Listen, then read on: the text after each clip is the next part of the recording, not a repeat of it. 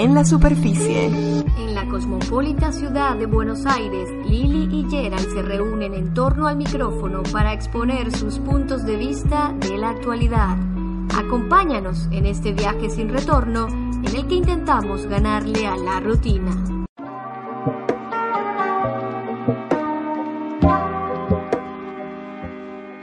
Bienvenidos al episodio número 8 de En la Superficie, donde trataremos de estar en la superficie de todo y en la profundidad de nada. Por acá lo saluda Lili, por allá lo saluda Gerald.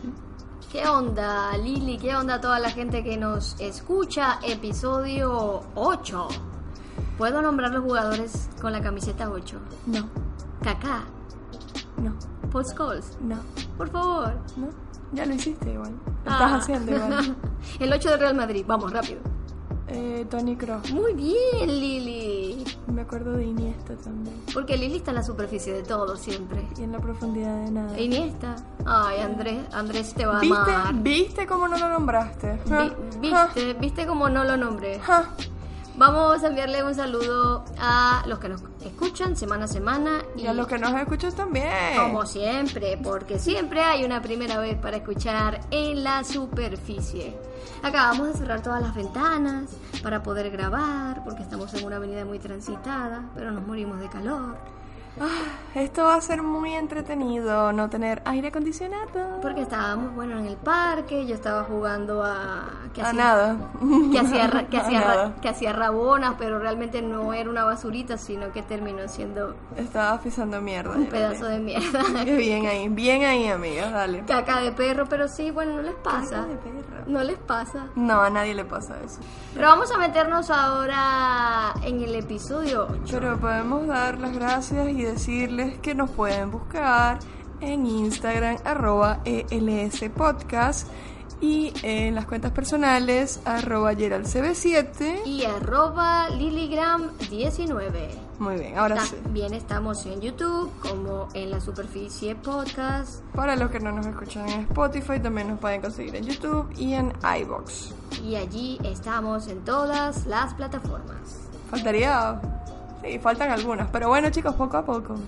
Bueno, Lili, vamos al grano porque de verdad que tengo una urgencia de que al terminar este capítulo podamos ver otro episodio de Modern Love. Ay, me encanta. La recomendación de la semana. Vamos a empezar con la Qué recomendación de la semana. Mother Love. Qué buena serie, me recuerda tanto a las películas de Woody Allen.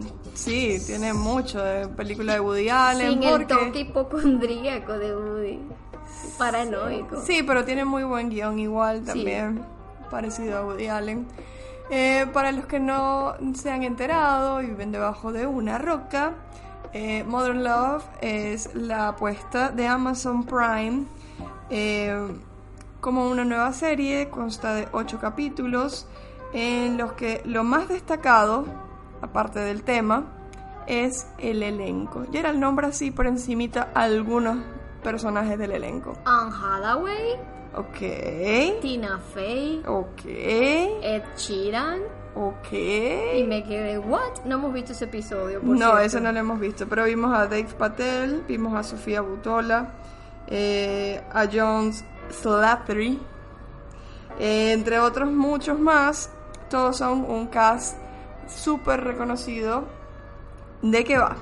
Son ocho capítulos de historias eh, Diferentes. diferentes. Es una serie antológica. no va, no va con un seguimiento, sino que cada capítulo te muestra en 30 minutos una historia de, adivinen, amor. Amor en cualquiera de sus formas. Amor representado en amistad, amor representado en la familia, amor representado en las situaciones románticas. Y todos Amor están propio. amor propio y todos están englobadas en la ciudad de Nueva York. Tan mágica. Sí. ¿De dónde viene la idea? Bueno, estos fueron unos relatos que se fueron publicando en el New York Times, no sé exactamente en qué fecha. Oh my god. Oh my god. Y que lo fueron tomando entonces de allí. Pero ojo, que no lo publicaba cualquier periodista, sino que los lectores iban publicando, tenían Sus esta historias. especial para publicar sus historias de Así que desamor. son, son historias eh, basadas en hechos reales que se publicaron en el New York Times. que pudieron haber sido cambiadas un poco para adaptarlas a la época, porque tengo entendido que, bueno, eso fue hace un tiempo ya. Eh, hasta ahora lo que he visto me ha encantado. Eh, todavía vamos por la mitad. Recién vamos terminando el capítulo 4. Sí. O el 5. Sí, lo estrenaron a mediados de octubre, pero ya la receptividad ha sido muy buena. Tanto así que Amazon Prime ya ha confirmado que viene una segunda temporada. Me llama mucho la atención. Y con el éxito que ha tenido esta primera temporada y el cast que ha logrado reunir, seguramente que va a, a, a imantar, atraer a, a, otras figuras del cine. Sí, probablemente. Todos se van a querer eh, unir a esta nueva serie porque es una propuesta bastante llamativa. Es voy a Interesante y muy real, muy real y muy adaptada a los tiempos modernos. la manera en la que presentan, por ejemplo, sin dar mucho spoiler, la historia de Anne Hathaway me mató, me partió en dos. Primero porque es Anne Hathaway. Hasta ahora la, la, mejor y su actuación increíble. Increíble su actuación. Te transporta y te lleva a sentirte lo que ella está sintiendo en este momento. Vamos a, solo les voy a comentar que hablamos también de enfermedades mentales en ese capítulo y, y, te hace sentir de verdad que estás pasando y padeciendo lo mismo que ella está padeciendo y eso, eso es algo que de verdad no logra cualquiera.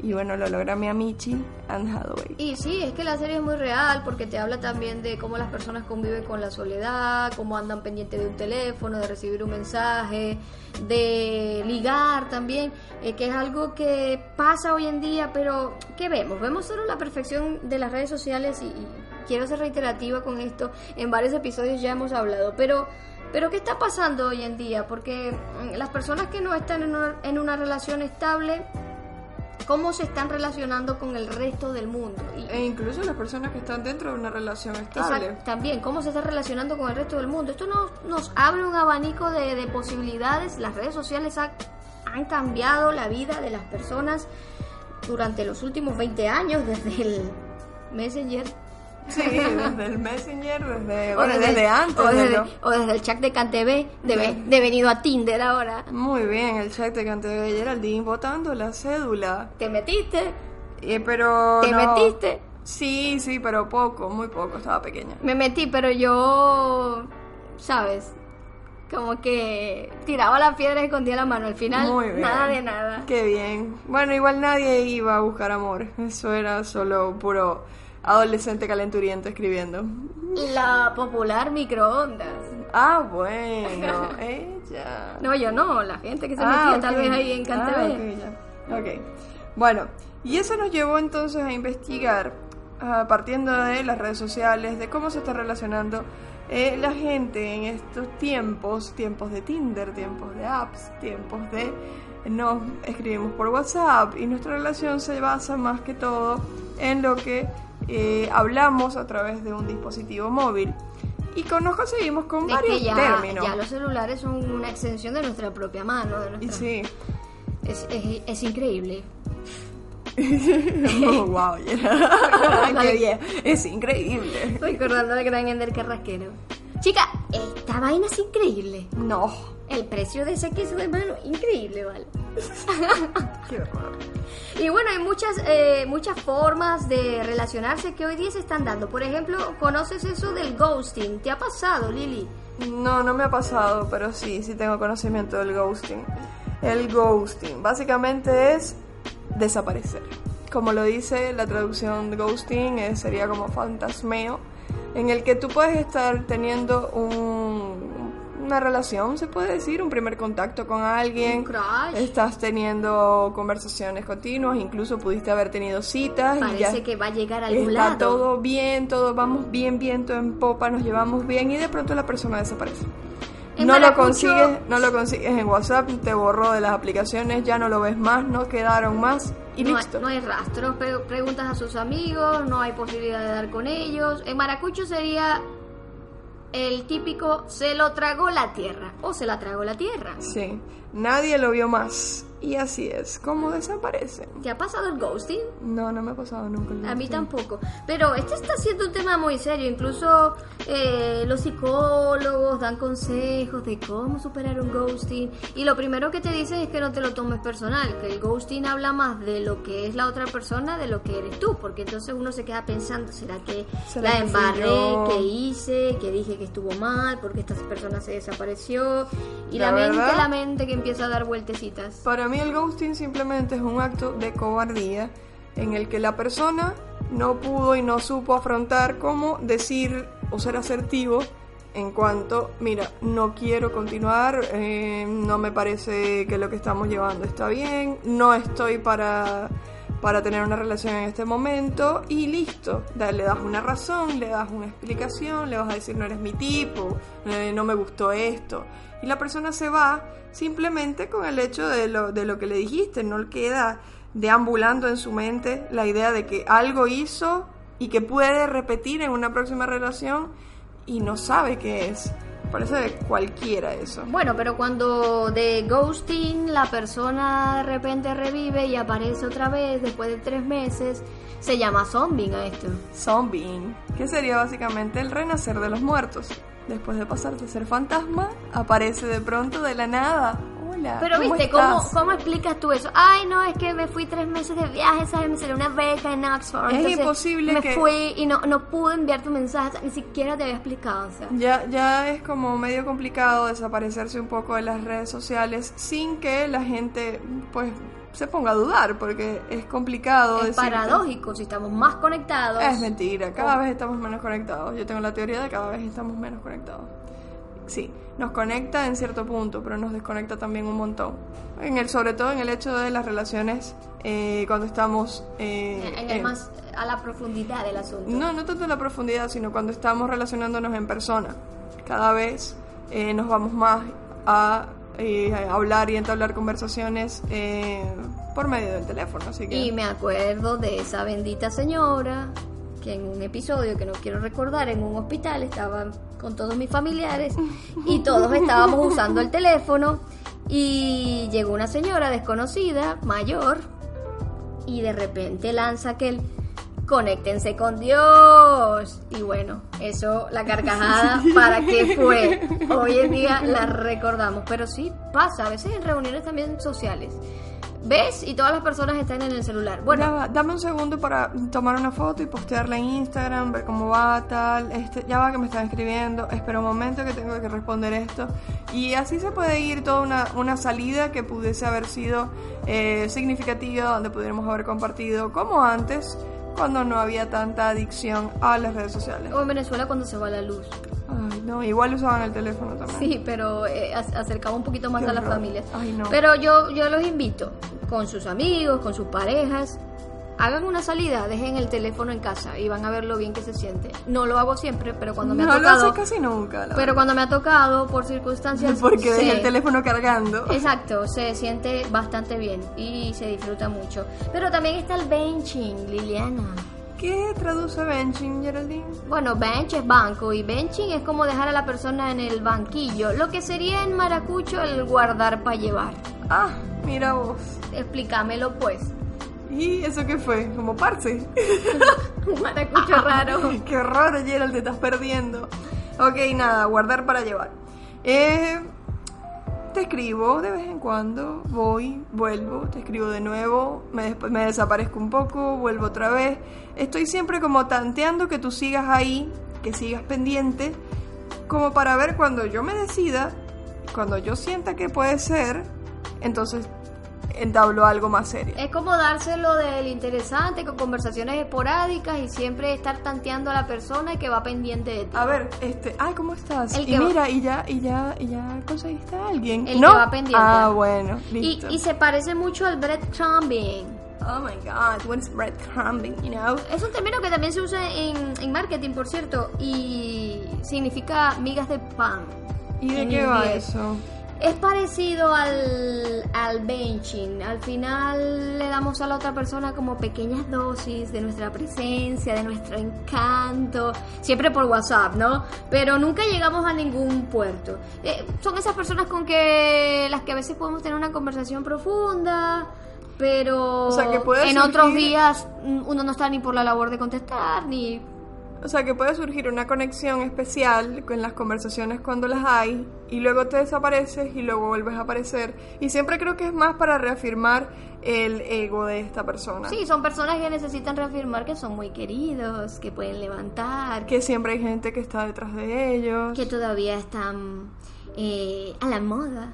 Por decir. Y, y este del, del breadcrumbing también nos lleva a otro que es muy usual y es otro término que se está acuñando hoy día para los que no lo saben, que es el cushioning, que viene de la palabra inglesa también anglosajona cushion, que significa Amortiguar. amortiguar. Entonces es como un breadcrumbing, pero teniendo una pareja. Mm. Como también la persona se siente aburrida en su relación, o no está feliz por alguna razón, o está buscando lo que no se le ha perdido, sería un maracucho. Buscando lo que no se le ha perdido, Entonces- jugando con fuego y le escribe a otra persona. Y puede estar en esta dinámica por meses, por Puede- días. y puede haber sexting y puede haber de todo. Que se podría considerar como infidelidad también. Se puede considerar como infidelidad, claro que sí. Y este cautioning eh, también se usa como en esas personas que siempre, si tienen problemas en una relación, por ejemplo. Y no la quieren terminar porque no les gusta estar solos, porque también creo que todos hemos pasado por ahí. Eh, no la terminan y entonces empiezan a hablar con otra persona al tiempo que están en su relación Para empalmar una relación con la otra. hasta que ese vínculo emocional sea muy grande, que se sientan seguros y entonces Sueltan allá y agarran aquí. Ajá, suel- a la Tarzán. Ese, a la Tarzán, o sea, más vale pájaro en mano que 100 volando. Se agarras, sueltas una liana y te vas a la otra, automáticamente. También está el catfishing, que es simplemente eh, engañar a la otra persona con la que estás escribiendo o con la que estás hablando, ya sea por cualquiera de las redes sociales, eh, haciéndote pasar por alguien que no eres. Eh, es muy común.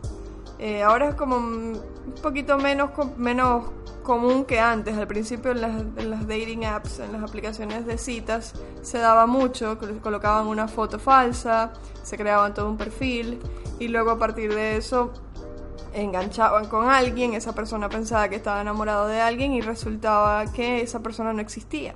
Era todo un invento y todo una, una farsa. Es aparentar. Eso es una locura. Vivir de las apariencias No, y, pero eso es una locura. y la- en las redes sociales se presta mucho para eso. Y volviendo al tema anterior de lo del cautioning, que no lo terminé, también a veces a las personas le pasa que cuando están en una relación, eh, como que pierden esa onda de, de ligar, ¿no? De levantar en maracucho. ah. Y con eso buscan como que reafirmar también la seguridad de que todavía son apuestos, de que todavía eh, levantan el interés en otras personas. Todavía sopla. Y, y les gusta eh, sentir esa sensación de que eh, pueden atraer a alguien, eso les llena mucho la autoestima, mucho el ego. Y en esta parte podemos entrar a hablar también del tema psicológico del amor. Pero antes de eso, podemos hablar de la última que, que queríamos traer aquí a colación. Y nos vamos al tema psicológico del amor, que es lo del love bombing. Pero esta sí es más normal. Eso es lo más normal del mundo. Me parece que Love cada- bombing o bomba de amor. ¿Qué es lo que pasa aquí? es básicamente cuando comienzas eh, a, a- como el primer entablar las conversaciones con la persona, como que ah, vas sintiendo la conexión, todo el día estás pensando en eso, quieres escribirle, enviar fotos, enviar notas de voz, eh, cuando nos vemos y disculpen ustedes. Eh, y es como ese continuo alimentar todo lo que está pasando, estar en esa euforia del principio de, de una relación o de lo que puede ser el principio de una relación. Así que ese me parece el más normal. Creo en que- maracucho sería, tengo un mal pegue con esta persona. Y sí, puede ser también eso. O una fijación. Oh, Obsesión fatal. ¿Qué es eso? Una canción que inventé. Ok. Pensé que existía y no la conocía. No. No, jamás la iba a conocer. Ah, cuando era niña inventaba canciones, ¿no sabías esa? Mm, Sí, sí sabía, lamentablemente. Prefiero inventar una propia canción que citar al, al gran Romeo Santos. No es amor, no es amor. Ay, qué bueno. Yo no me acordaba de esa canción. Pero igualito. Me recuerda a los buses. Igualitico lo cité. Mm, sí, igual lo hiciste, igual caíste, amiga. Entonces, love bombing es, es lo normal, es lo que te pasa cuando vas conociendo a alguien que. Que es ese rush, que como lo querías decir, bueno, la explicación psicológica es el rush que sentimos los primeros meses en una relación, que puede durar incluso hasta 13 meses eh, en, en sentir esa euforia, ese, ese desenfreno de endorfinas, de, de todos los neurotransmisores. Las la- maripositas en el estómago. Sí, eso, estar pensando todo el día en la persona, mariposas, tal, no sé qué. Pero luego puede haber un bajón, y ese es el bajón normal. Ahí es donde viene eh, lo que sería el attachment, que sería traducido a... Compromiso. Sí, es, es simplemente el compromiso. eh, y ahí es cuando ya conoces a la persona y esa persona para ti, con todo lo que ya conoces, con sus errores, con sus defectos, igual todavía puedes sentir, eh, no igual con el love bombing, no igual al principio el rush, pero puedes sentir igual eh, amor. Pero entonces hay tres etapas psicológicas. Está el amor romántico. No son tres etapas, no van etapas, Gerald. Yo te lo expliqué en el parque, pero me ignoraste. Estaba haciendo una rabona con la caca del perro. Mm, Perfecto. Al final tuve que llegar a lavar las, Son tres. las zapatillas. Ok, son tres. eh, sería el amor romántico, que ya lo expliqué, que es básicamente la parte del enamoramiento. Está el attachment, que sería ya la- cuando estableces una Y relación. te falta uno. Pero te- me dejas terminar. ¿Será que puede ser que yo termine? Y está el tercero, que es el driven to sex, que es el deseo sexual. El, el- el amor romántico y el driven to sex pueden presentarse juntos, que obviamente es ese desenfreno loco del principio, y luego vendría el attachment. Todos tienen respuestas diferentes y lugares diferentes para desarrollarse en el cerebro y por eso es importante como que no saltarse mucho las etapas en una relación porque pudieses estar cegado por el primer momento que sería el enamoramiento, el rush, tal, el deseo, La explosión la explosión bioquímica. que ocurre y luego de un tiempo te das dando cuenta que al bajar todo eso no había un attachment como tal y ahí es donde empiezan los problemas. O sea, el attachment es, bueno, te conozco, sé todos tus defectos y te elijo. E igual, no, Igual e igual sigo sintiendo eh, amor, que es la cuestión. La cuestión es esa. Eh, también estuve leyendo que, eh, aunque parezca mentira, eh, por todo lo que es las relaciones de pareja eh, en el presente, eh, igual la gente sigue buscando relaciones duraderas. Pero también A pesar de lo que dice la gente, ¿no? Cada vez... eh, hay mucho miedo al attachment, al compromiso. Sí, hay mucho, mucho miedo al attachment, pero si tú le preguntas a mucha gente, aunque te lo nieguen dentro de sí, sienten y tienen como la necesidad de compartir su vida en un futuro con alguien. En un futuro, bien lo has dicho. Y mientras Bueno. tanto me meto en Tinder. Pero bueno, y muchas de las personas que incluso están en Tinder o en cualquier aplicación están para buscar eso indirectamente. Podrían decirte ahora mismo que lo que están buscando es algo para el momento, pero realmente lo que a largo plazo quieren es una relación duradera. No estoy diciendo que sea el común de todo el mundo, no, di- no digo que todo el mundo quiere una relación duradera, pero es lo que la mayoría de las personas igual sigue buscando. Eh, hablando de también aplicaciones de citas, me- conseguí una que me pareció muy curiosa. Recomendación de la semana. No sé si todavía está activa, lo leí en una- un artículo. Se llama Blind Love. Amor ciego. ¿Y de qué va?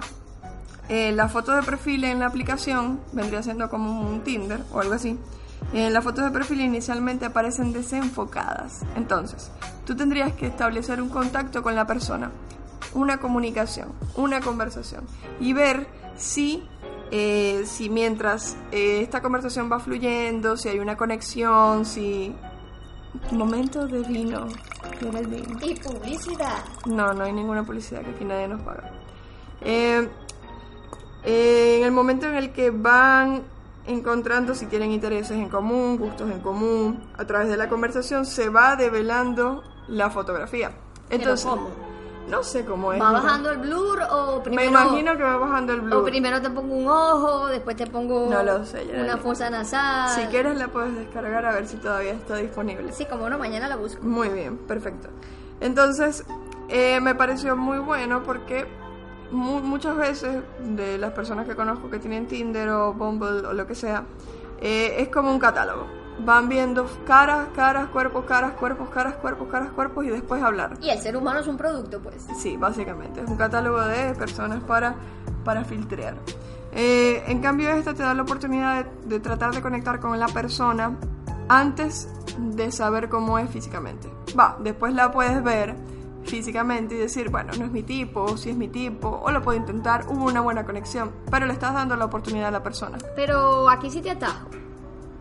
Ajá, atajo. Porque también los hay quienes defienden las aplicaciones como Tinder y este tipo de hábitos porque creen en el amor a través de la apariencia, o sea, son esos que comen con los ojos y tampoco hay que juzgarlos. No, no los estoy juzgando, estoy hablando de que hay una opción para las personas que quieren primero eh, como que conseguir la conexión. El amor gourmet. A través de, de, la conversación, de El la amor conexión. Platónico. Más allá de la atracción física, más allá de lo que puedes ver en las fotos. Eso es lo que quiero decir. No estoy diciendo, no estoy diciendo que Tinder, que Bumble, que todas las otras aplicaciones, incluso Twitter e Instagram, que es lo que más se usa ahora.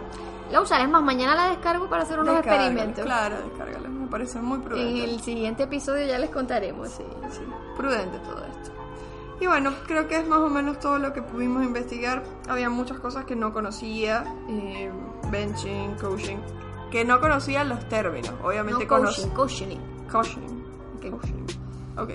Eh, que no conocía los términos, pero que sí conocía que existía y que pasaba, que la gente es así. Pues. Y que según tú ya pasaban antes de las redes sociales. Sí pasaban antes de las redes sociales, solo que ahora es, algo o sea, que se ve como más común. Es que vamos a concordar que las redes sociales sacan lo peor de nosotros. Realmente es un reflejo Y lo mejor también.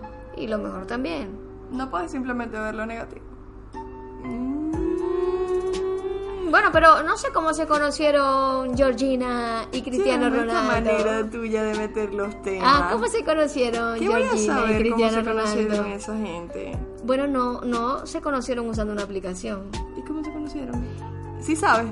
No sí, ella era una vendedora en una tienda de ropa muy famosa, una marca que no voy a mencionar. Porque no nos pagan pero no usaron ninguna de estas aplicaciones. Por cierto, se les vio muy felices y bien vestidos en los premios de NTV de Europa. Necesidad de hablar de ellos. los NTV Europe Music Awards. Allí estuvieron varios artistas en Sevilla. En Sevilla, España.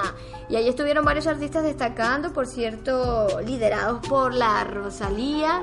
Pero no se ganó todos los premios la Rosalía. ¿Qué premios hubo solo por allí? Se, solo se ganó el de mejor colaboración con featuring J Balvin, con altura. Eh, con altura. Pero tuvo una presentación que estuvo bastante buena. Pueden buscarla en YouTube. Sí, ya está en YouTube, la pueden ver. La otra que se presentó también con su nueva canción es Dua Lipa.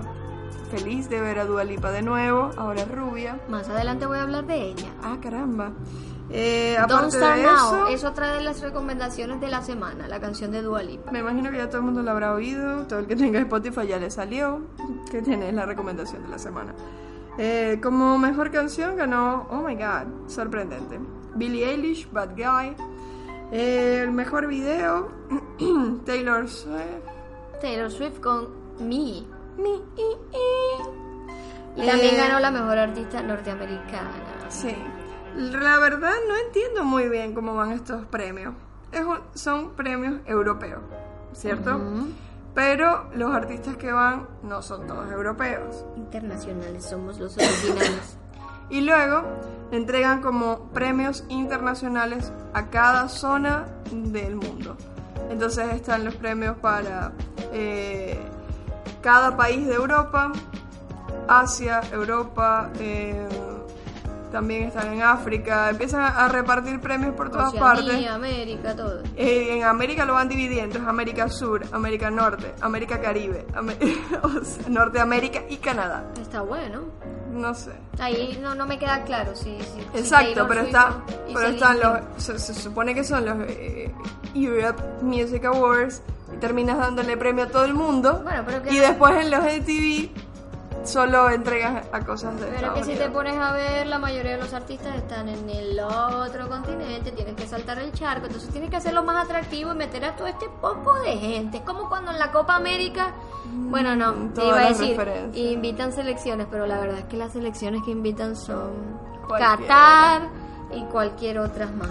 Por cierto, eh, Estuvieron presentados por Becky G, eso también me hace mucho ruido. ¿Qué, qué, qué hace Becky G en unos Euro Music porque ella es muy europea. Sí, es lo más europeo que puede haber, claro, claramente. Sí, sí, sí. Y bueno, otra de las presentaciones, la que hablaba, la de Dualipa. Pero antes de hablar de Dualipa, ¿cómo que una Lola Índigo le gana a la mejor artista española No a la Rosalía? No estoy clara si Rosalía estaba dentro de los nominados, pero igual me hizo burda de ruido que ganara Lola Índigo, porque primero no la conozco. Burda, pero tú eres de Venezuela. Sí. Primero no la conozco y eso ya me hace mucho ruido. ¿Cómo va a existir una, una, una cantante que yo no conozca? Y oh my god. mentira, mentira, conozco a nadie. Pero qué ego que No conozco a nadie, pero me hizo mucho ruido que no ganara la Rosalía, que la Rosalía solamente ganara en la mejor colaboración.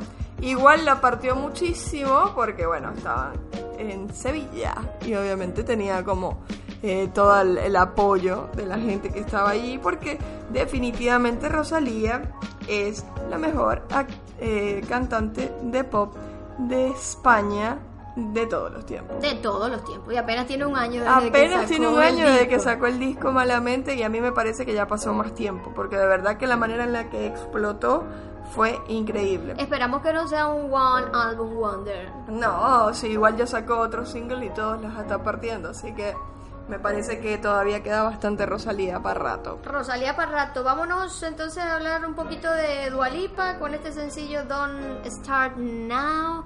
Ahora la vemos rubia a Dualipa. Rubia con como tres, tres dedos de, La- de raíz negra. La última vez que había sabido de ella fue cuando cantó en la final de la Champions, el año pasado, en 2018, que, Ay, Gerald, por que Dios. cantó New Rules. Pero a principios de este año había sacado otra canción, Swan Song, que no sonó mucho, pero les digo, está en Spotify, la pueden ir a buscar.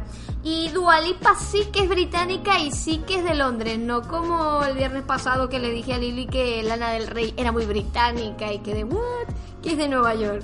Y ella, Dios mío, Gerald, ¿dónde vives tú? O sea, que, que Lana del Rey, eh, Dios mío, no, no hay nada más americano que Lana del Rey. Bueno, pero no sé, la veía y me esa nariz me parecía más británica que americana. Ujú, Sí, claro. Bueno, entonces, Dualipa tiene una historia interesante, Lili te la cuenta. Nace en Londres en 1995, es muy joven, apenas 24 años, pero sus ¿Eso padres... es muy joven? Sí, ¿O muy- es que tú estás muy mayor? Ah, también estoy muy mayor.